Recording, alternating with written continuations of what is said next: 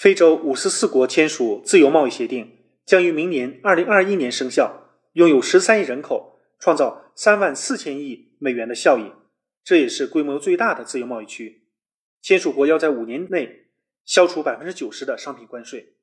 非洲过去的国际贸易存在三个问题：一是依赖初级产品，贸易程度不高；二是基础建设不发达，产业无法升级；三是劳动力过度集中在农业，超过百分之五十的劳工从事农业，贸易活动被抑制。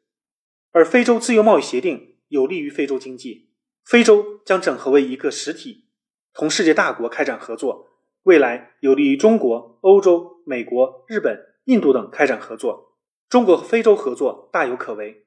中国急需非洲的原材料和矿物，中国在基础设施建设方面具有优势。中国主导的工业化投资也可以帮助非洲实现工业就业人口的增长。